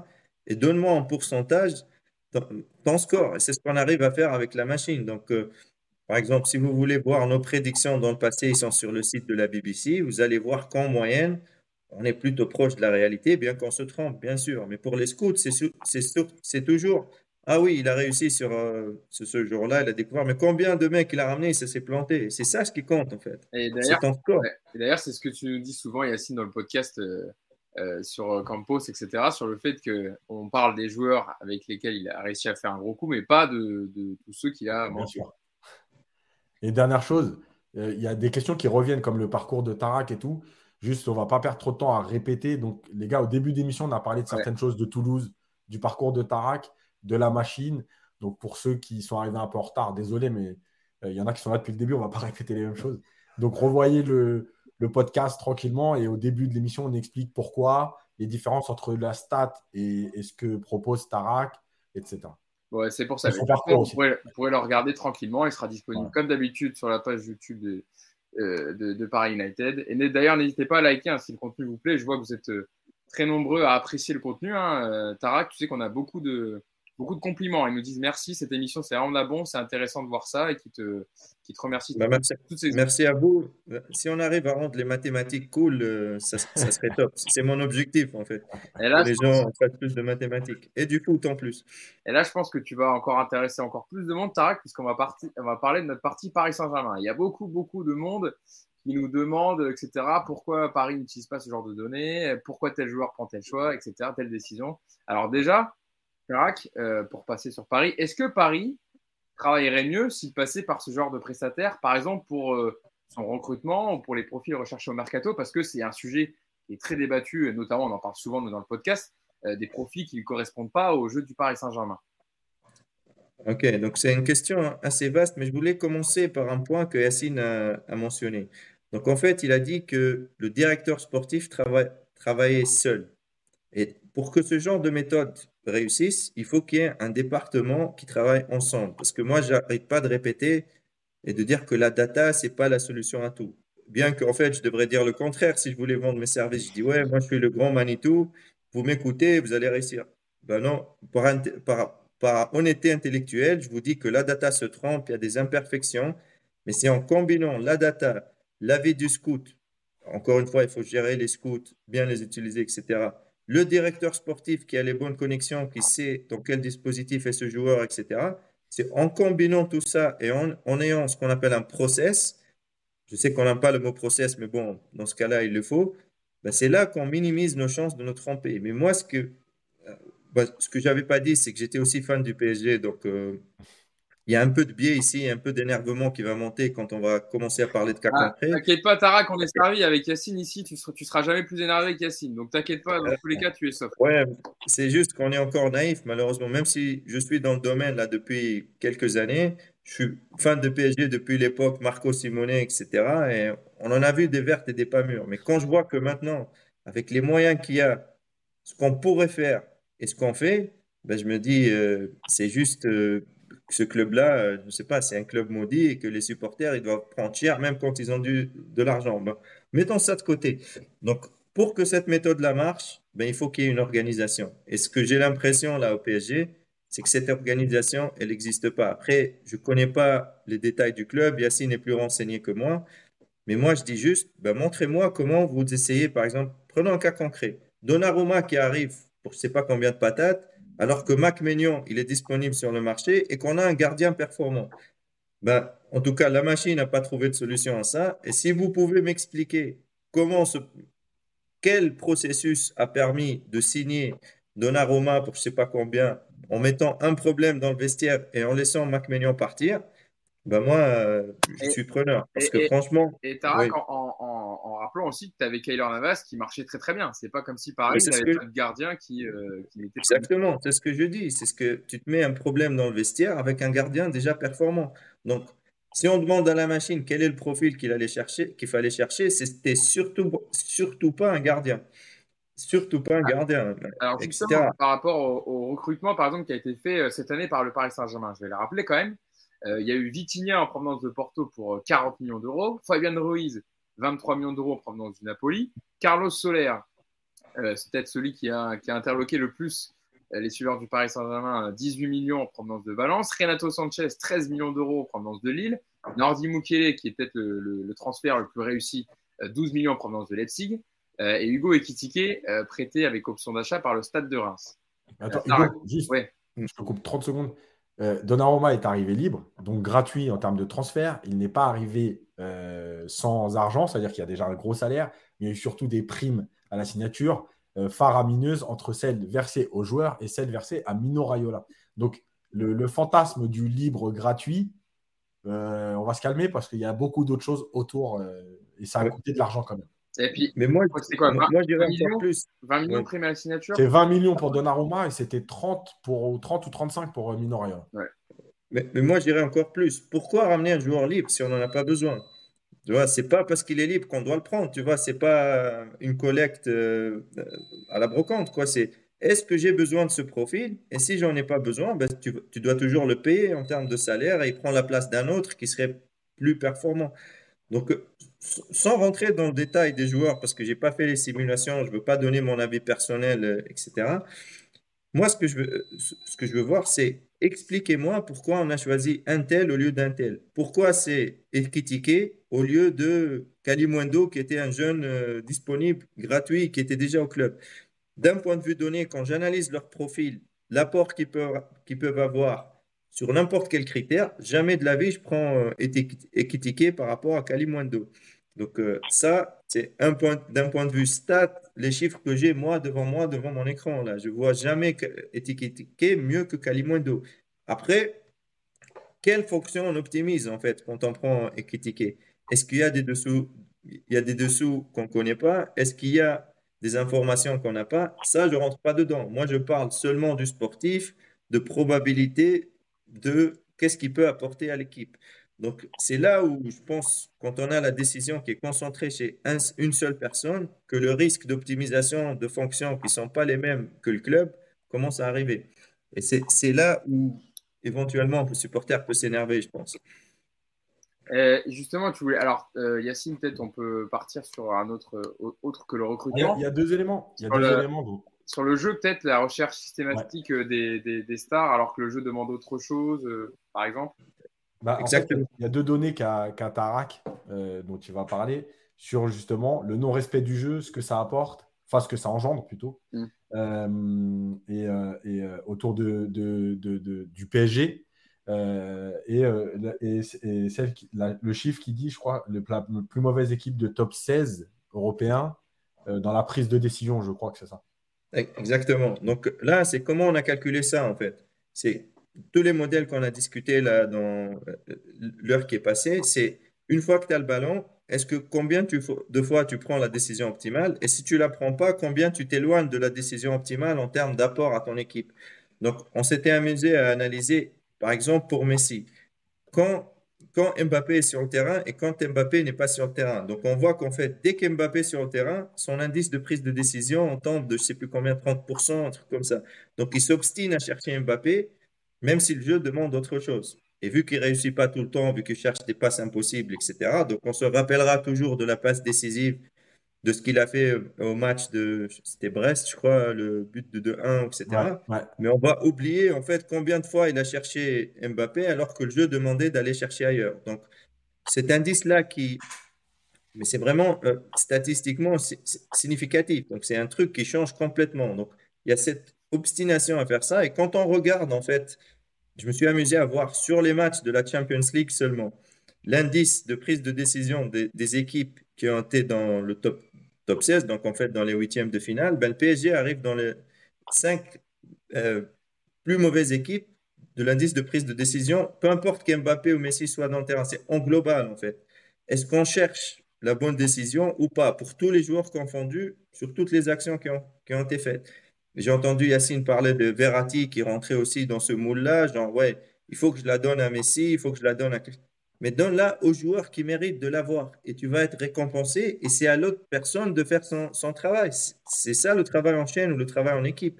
Chacun fait ce qu'il a à faire du mieux qu'il peut et après, c'est pas ton problème si l'autre joueur la perd. Bien sûr, tu dois couvrir, etc.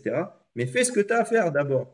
Ensuite, tu as le droit de tenter des passes difficiles, tu as le droit, si tu as du talent, de chercher des trucs qui ne sont pas les plus, disons, euh, systématiques ou les plus évidents, mais fais ce que tu as à faire. Et ce genre de biais, genre ce, tel-là est mauvais, donc je lui donne pas, c'est un truc vraiment criant dans les analyses du PSG que je fais.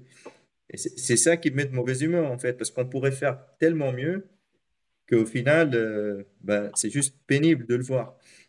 Yacine, c'est super intéressant ce que dit Tarak, justement, avec ce, complément de ce que nous, on, voit sur le terrain, euh, même quand toi, par exemple, tu es accrédité avec Paris United et que tu es au stade, et avec la vision de, de, Tarak et tout ce qui se passe dans l'analyse, dans la modélisation du jeu et sur ces stades, justement, dans la prise de décision, par exemple. Ça, conforte, ça conforte, en fait ce qu'on dit euh, semaine, semaine après semaine. Exactement. Euh, bon, alors ça nous arrange un peu, mais. Bah, mais euh... si on a raison, écoute. Hein.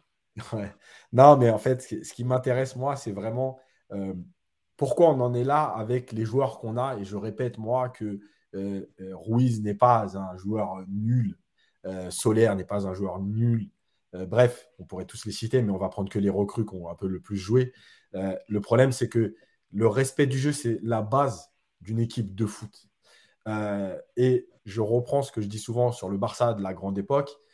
Messi a brillé parce que c'est un joueur exceptionnel, talentueux et tout, mais il a brillé parce qu'à un moment donné, ce qui a été mis en place avant collectivement lui a permis de recevoir le ballon dans les meilleures conditions. Alors évidemment, je sais très bien que les fans absolus de Messi vont nous expliquer Ah, mais tu te rappelles pas le but contre euh, Retafe où il élimine quatre joueurs dans 2 mètres carrés? Oui, effectivement, mais sur les 600 buts qu'il a mis, ne nous faites pas croire qu'il y en a 450 où c'est que lui qui fait l'exploit et rien d'autre. C'est juste que euh, plus de la moitié des buts qu'il a mis, c'est parce qu'on l'a mis dans les meilleures dispositions. Donc voilà. Euh, et, moi, ce qui m'intéresse, encore une fois, c'est que le respect du jeu, en fait, va amener. Alors, si on parle là aujourd'hui pour terminer en termes de chiffres, des meilleurs chiffres, euh, des meilleures notes, mais en fait, le, respect du jeu t'amène à avoir encore plus de possibilités de, de, finir les actions. Parce que le respect du jeu engendre un comportement adverse qui est problématique. Quand je vais prendre l'exemple du hand, euh, au hand, si vous faites, si vous avez un shooter et que vous essayez toujours de le décaler que lui, parce que c'est lui qui fait la différence, bah, à un moment donné, vous vous retrouvez dans des situations où les mecs vont aller défendre à deux ou à trois ils vont l'empêcher de shooter. Mais quand tu te retrouves, je vais prendre l'exemple du PSG, parce que moi je suis le PSG même au hand, euh, quand tu avais euh, Rémi euh, Hansen et Karabatic, bah, en fait, tu as trois possibilités. Et le truc, c'est de varier. Une fois, c'est Rémi qui va terminer. Une fois, c'est Hansen. Euh, si à chaque fois qu'il y a un moment un peu compliqué, c'est que Hansen qui doit finir, bah, en fait, c'est facile. Tu bloques Hansen et c'est terminé. Bah, au foot, c'est pareil. Voilà, quand tu respectes le jeu, comme le dit Tarak, et, et ça, c'est le, vrai problème. Euh, c'est le vrai problème du foot, en fait, aujourd'hui. On en a parlé, je vais faire un petit coucou à Nico, à l'époque où il y avait Baker. Neymar, bravo. Qui est toujours là. Neymar crée quelque chose. En fait, Baker fait l'appel, mais c'est Baker. Donc Neymar se dit bah, Je lui ai déjà donné deux fois, il a raté. Je lui donne plus le ballon. Donc, je ne joue plus avec lui. Donc, le défenseur qui défend côté Baker, bah, au bout de trois fois, il a compris qu'on ne donnait plus le ballon à Baker. Donc, il vient fermer l'intérieur. Et ainsi de suite. Euh, c'est ça le respect du jeu. Et effectivement, après, c'est normalement euh, le travail du coach. De dire à Neymar, mais non, mais en fait, toi, tu ne peux pas te dire, je lui donne le ballon, je ne vais pas le revoir. Toi, tu donnes le ballon, et après, moi, je m'explique avec Baker, ou je le sors de l'équipe, mais ce n'est pas à toi de dire, puisque lui n'est pas capable, je ne lui donne pas le ballon. Et c'est ce qui se passe avec le PSG, où on vient chercher tout le temps, tout le temps à l'intérieur, entre les trois, les deux aujourd'hui. Euh, dimanche contre Rennes, il y, a, trois actions en deuxième mi-temps, quand Paris est mené, où Messi prend le ballon, et dans sa dans son positionnement de corps, on voit déjà que la seule option qu'il a dans la tête, c'est aller chercher Mbappé. Voilà. Et ça, c'est pas possible. Effectivement, je lis les, réactions des gens qui sont évidemment euh, d'accord avec vous deux. Euh, et c'est vrai qu'il y en a, j'avais vu des commentaires au-dessus où il y en a, qui disaient que Carlos Soler, par exemple, comme Pablo Sarabia était là avant Paris Saint-Germain, sont des joueurs d'équipe. Et Pablo Sarabia, ça fonctionne bien avec quand il jouait avec l'équipe d'Espagne, avec, avec, avec l'Aurora, parce qu'il avait des joueurs qui jouait dans le même esprit, en tout cas collectif, avec les bonnes prises de décision, qui était recherché Pablo Sarria autant qu'un Alvaro Morata ou qu'un Pedri ou je ne sais quoi. Alors qu'au Paris Saint-Germain, évidemment, c'est plus compliqué parce que vous venez d'expliquer Tarak et Yacine.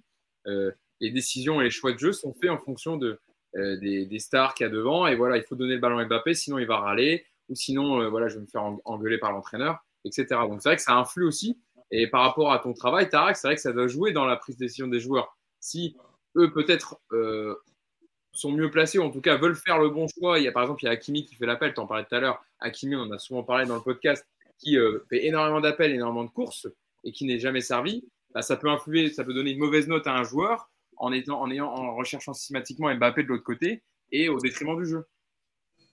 Oui, ben en fait, je voulais caricaturer encore plus. Donc, Yacine parlait de Messi qui dribble 5 mecs et qui marque. Mais en fait, il a ramené combien sur cette action-là? Au mieux, il a ramené un but parce qu'il l'a créé à partir de zéro, disons. Mais si, prenons l'exemple où à chaque fois qu'il reçoit le ballon, après ça, il le redonne à l'adversaire et ça crée des contre-attaques. Et donc, du coup, il va se retrouver avec un indice négatif. Moi, je préfère ben, le mec qui respecte le jeu à chaque fois et, qui crée 0-1, 0-2, des petites contributions à chaque fois au lieu d'un mec qui va marquer un but à la Ben Arfa et qui va coûter à l'équipe sur les 89 euh, dernières minutes. Donc c'est ça que, si on pousse à l'extrême, c'est ça qu'on veut éviter. du coup, les, les spectateurs ils vont se rappeler du but où il a éliminé tout le monde, mais la machine, elle va se rappeler de tout. Donc c'est ça l'avantage entre une notation objective, ce qu'essaye de faire Yacine ou n'importe quel mec qui, regarde le foot d'une manière objective. Après, l'être humain, il a ses biais, il se rappelle, de choses plus que d'autres. Alors que la machine, elle est là pour, euh, juger objectivement tout ce que tu fais. Donc, si tu élimines 5 mecs, tu marques, bah, tant mieux, tu as une grosse récompense. Mais dis-moi ce que tu as fait derrière, parce qu'un match, c'est 90 minutes, c'est pas juste euh, le but que tu as marqué. Donc, c'est ça où peut-être l'analyse de la machine diffère des êtres humains, où il y a moins d'émotions, il y a plus d'objectivité, etc. Euh, j'ai une question, Yacine, je te laisserai après juste. J'ai une question, je alors elle est un peu hors contexte Paris Saint-Germain, mais je la pose quand même parce qu'elle peut être intéressante. Euh, est-ce que, Tarak, le logiciel peut servir, la machine peut servir pour d'autres sports, par exemple comme pour le tennis ou, euh, le, handball, dont parlait Yacine, par exemple? Ok, donc en fait, les algorithmes, d'ailleurs, ceux qui veulent euh, consulter les méthodologies, etc., il y a des papiers dans des articles de recherche, il y a juste à taper mon nom et vous allez trouver les articles de recherche, donc c'est plus des mathématiques, etc. Mais pour les gens qui s'intéressent, les méthodologies sont, sont publiées. Donc, c'est dédié plutôt au sport collectif. Donc, euh, les sports qui se rapprochent le plus du foot, ça va être du hockey sur glace. Si on pousse un peu plus, ça va être au basket, mais le basket, c'est un autre type de sport où on marque beaucoup, il y a beaucoup de changements, etc. Et éventuellement au rugby et au football américain. Mais il faut un travail de fond pour comprendre les données, comment ça se passe, etc. Donc, c'est pas juste on débranche la prise et on le met et on peut passer au hockey sur glace. Donc il y a un effort à faire, mais les méthodologies peuvent être reprises avec euh, un peu de travail. Moi, personnellement, ce qui m'intéresse, c'est le foot. Donc euh, je pense que vu mon âge et vu l'énergie qui me reste, je vais, je vais m'arrêter au foot. Peut-être qu'il y a des jeunes qui veulent pousser encore plus, mais pour moi, ça va être juste le foot si vous m'entendez parler de ça. Ah, puis j'imagine déjà, le, le, parce que je voyais des questions aussi, Tarak, le, il demandait le temps que, ça, que, tu, que tu as mis pour, pour créer cette, ce logiciel, cette machine. J'imagine que ça doit demander euh, énormément de temps. Ah, c'est quasiment une dizaine d'années de recherche pour arriver au niveau où on peut analyser ces données, mais on est encore vraiment loin de ce qu'on peut faire. Là, je parlais avec Yacine en off de ce qu'on peut faire, comment étaient les déplacements des joueurs hors du ballon, le positionnement des joueurs. Il y a plein de trucs à faire et toutes les hypes que vous voyez sur l'intelligence artificielle, on va récupérer pas mal de ces modèles-là pour les appliquer au foot. Mais on est encore au début de ce qu'on peut faire. le but de mon intervention aujourd'hui, c'est arrêter de nous saouler avec les stats. Genre, il a marqué 10 buts, il a fait 10 passes décisives. Le, la passe décisive, c'est pas la même quand on a, euh, je sais pas, euh, quand on a mis un joueur dans de bonnes dispositions, il a juste à pousser le ballon, que quand le gars il a besoin de dribbler et de tirer de 40 mètres. Donc, on arrête de confondre euh, passe et passe, tir et tir. Si jamais j'arrive à passer ce message-là aujourd'hui, c'est déjà bien. Mais il y a beaucoup encore de trucs à faire. Et, on ajoute. Que ton message a été, a été compris, Tarek, parce qu'il y a beaucoup de monde qui, nous disent qu'ils ont du coup mieux compris en tout cas comment fonctionne la machine et de ce que tu nous expliques depuis tout à l'heure en fonction des situations de jeu, en fonction d'analyse des matchs et des prises de décision. Juste une petite, Juste une petite anecdote par rapport à la machine. Donc, la première fois qu'on est passé euh, sur euh, la BBC dans les infos, c'était peut-être 2017-2016. Les journalistes étaient venus à mon bureau à l'université, ils cherchaient la machine en fait. Ils pensaient que c'était un, un, gros truc caché dans mon bureau, genre une sorte d'armoire, machin, qui allait chercher le numéro. Donc je lui montre, je dis écoute, c'est ce petit ordi-là, mais c'est sur le cloud, machin. Il me dit ah, mais ça va pas passer à la télé. Trouve-nous une sorte de machine là qu'on puisse montrer pour que les gens comprennent que c'est vraiment une grosse machine et qu'il y a des gros algos. Donc, il ne faut pas croire que la machine, c'est une sorte de vampire ou une sorte de, de créature. C'est juste vraiment des algorithmes et du code mathématique, pas plus. Mais ça doit quand même regrouper beaucoup de serveurs, j'imagine, pour que ça tourne comme ça. Oui, effectivement, c'est des millions de données. Par exemple, sur un match, on, récolte donc 25 euh, frames par seconde, c'est des dizaines de milliers de séquences que, que, la machine analyse, etc. Donc on est vraiment dans le détail du détail. Yacine ouais. Euh, Deux choses. Il y a, il y a, il y a un truc, il y a quelqu'un qui. Enfin, il y a eu un échange là, j'ai vu entre deux médis, je crois, mais j'ai un doute, euh, sur le fait de l'instinct. Ça va tuer l'instinct. Non, en fait, ça ne va pas tuer l'instinct. L'instinct du joueur, la créativité, elle existera toujours euh, ça, c'est juste les coachs. Et d'ailleurs, c'est très, très marrant de dire ça parce que le coach aujourd'hui qui représente le mieux le football, qui est, qui est un peu le symbole du meilleur entraîneur des dix dernières années ou 15 dernières années, c'est Guardiola. Et en fait, si vous regardez bien le jeu de Guardiola, Guardiola, c'est un jeu qui est très préparé. C'est-à-dire que les options existent, mais Guardiola, il n'aime pas justement qu'il y ait euh, trop de créativité dans le jeu. Euh, moi, moi j'aime les deux, en fait. C'est-à-dire que moi, j'aime euh, préparer des choses parce qu'il faut les préparer, mais j'aime aussi que le joueur soit capable d'improviser. Et c'est là où justement, ce qu'on explique depuis le début, euh, où les limites de la machine, entre guillemets, la machine analyse plein de choses. Voilà, elle dit, voilà, OK, ce joueur-là, ce joueur-là, les prises de décision. Mais après, toi, en tant que coach, qu'est-ce que tu as envie de voir? Est-ce que tu as envie de voir un joueur robot, entre guillemets, ou est-ce que tu laisses place à l'improvisation?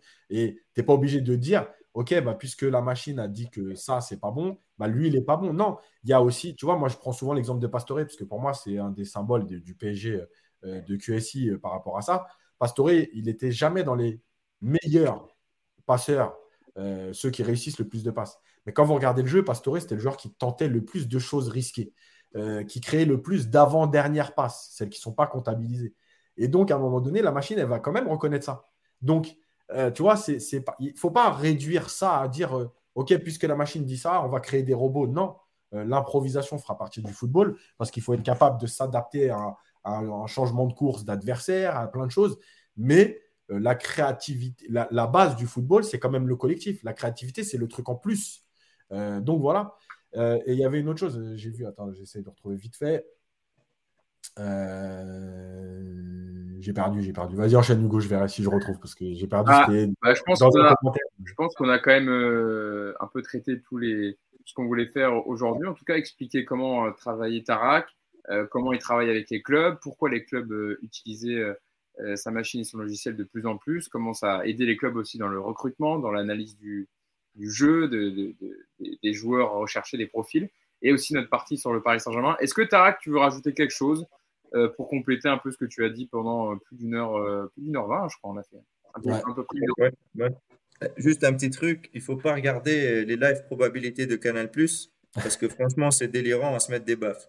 C'est tout. Je voulais juste conclure avec ça. Donc, Alors, voilà, je, suis friand de plus d'analyse, plus de consultants, plus de...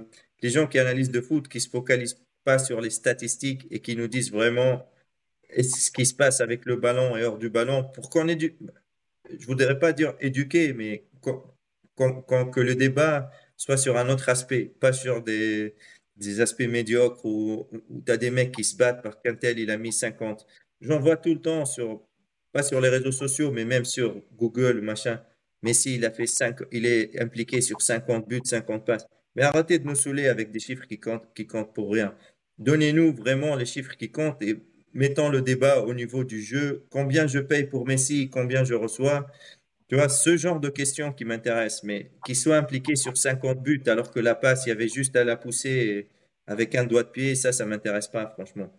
Bon, écoute, Tarak, moi je travaille à Canal, donc je leur transmettrai tes infos. Je dis pas que je les partage, mais, euh, mais je, je, transmettrai ton, ton, message. Je savais pas, désolé, mais ah. j'essaie d'être objectif là. Les chiffres, ils sont vraiment délirants de live probabilité. Donc, euh, faut revoir les modèles, franchement. C'est pas grave, tu as le droit de donner ton avis, effectivement. Il y a, il y a Checkfist qui nous dit la balle perdue pour l'employeur de Hugo. c'est pas grave. Et on est dans le débat, dans le podcast, et il n'y a aucun souci. Chacun a le droit d'avoir son avis, et, évidemment. Euh, je pense qu'on arrive à la fin de ce podcast. Ouais, on a fait une bonne heure 20, Yacine, je pense. Ouais, c'est ça. Je pense qu'on a éludé, en tout cas étudié. On est pas loin d'une heure et demie même. Une heure et demie, bah voilà, une heure et demie. On avait prévu une heure, une heure et quart, et ben on a fait une heure et demie. J'espère que ce contenu vous aura plu. Euh, n'hésitez pas à liker la vidéo si c'est le cas. Euh, vous avez été très très nombreux aujourd'hui. Je voulais vous remercier pour toutes vos questions pour Tarak et, aussi pour Yacine. Euh, voilà, merci à vous de, parce que c'était un sujet qu'on voulait aborder. C'est Yacine qui a eu cette idée parce qu'évidemment il connaissait, il connaissait bien Tarak et donc on voulait l'aborder aujourd'hui dans le podcast Orge Capital pour un peu s'éloigner aussi des débriefs habituels et vous proposer toujours plus de, de contenu. Euh, je vois Hugo, Hugo fait profil bas à Canal. Non, ça va aller, n'inquiétez pas. Euh, merci à vous pour vos. Non, mais en fait, en même temps, c'est pas sur Canal d'ailleurs, c'est sur toutes les. Moi, je parle de tous oui, Parce qu'il n'y a pas que Canal hein, qui les utilise. Hein. Ouais. Euh, c'est ce qu'on disait depuis le début, c'est-à-dire que ces stats-là, grand public, bon, voilà, permettent de donner des, enfin, d'avoir des données, mais elles sont pas, elles sont pas hyper intéressantes. C'est ça. Surtout après, c'est aussi le public, c'est-à-dire qu'il y a un moment donné où nous, ça nous intéresse, tout le monde n'est pas forcément intéressé par ça aussi. Effectivement, mais je pense que là, on avait quand même beaucoup de gens qui, s'y intéressaient, en tout cas qui ont appris des choses aujourd'hui.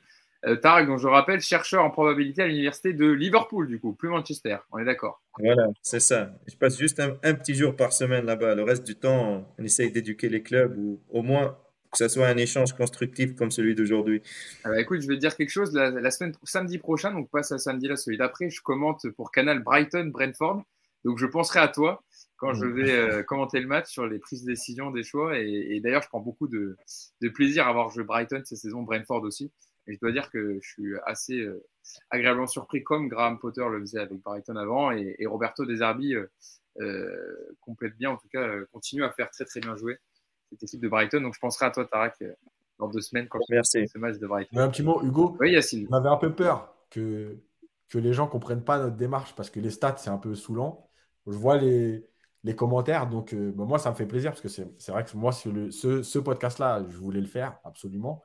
Euh, et je suis content que ça ait plu aux gens et qu'ils ont compris en fait la, la démarche qu'on a voulu amener plus que de balancer des chiffres euh, voilà, en disant bon, il y a une vérité qui existe quelque part. Non, il n'y a pas de vérité dans le foot.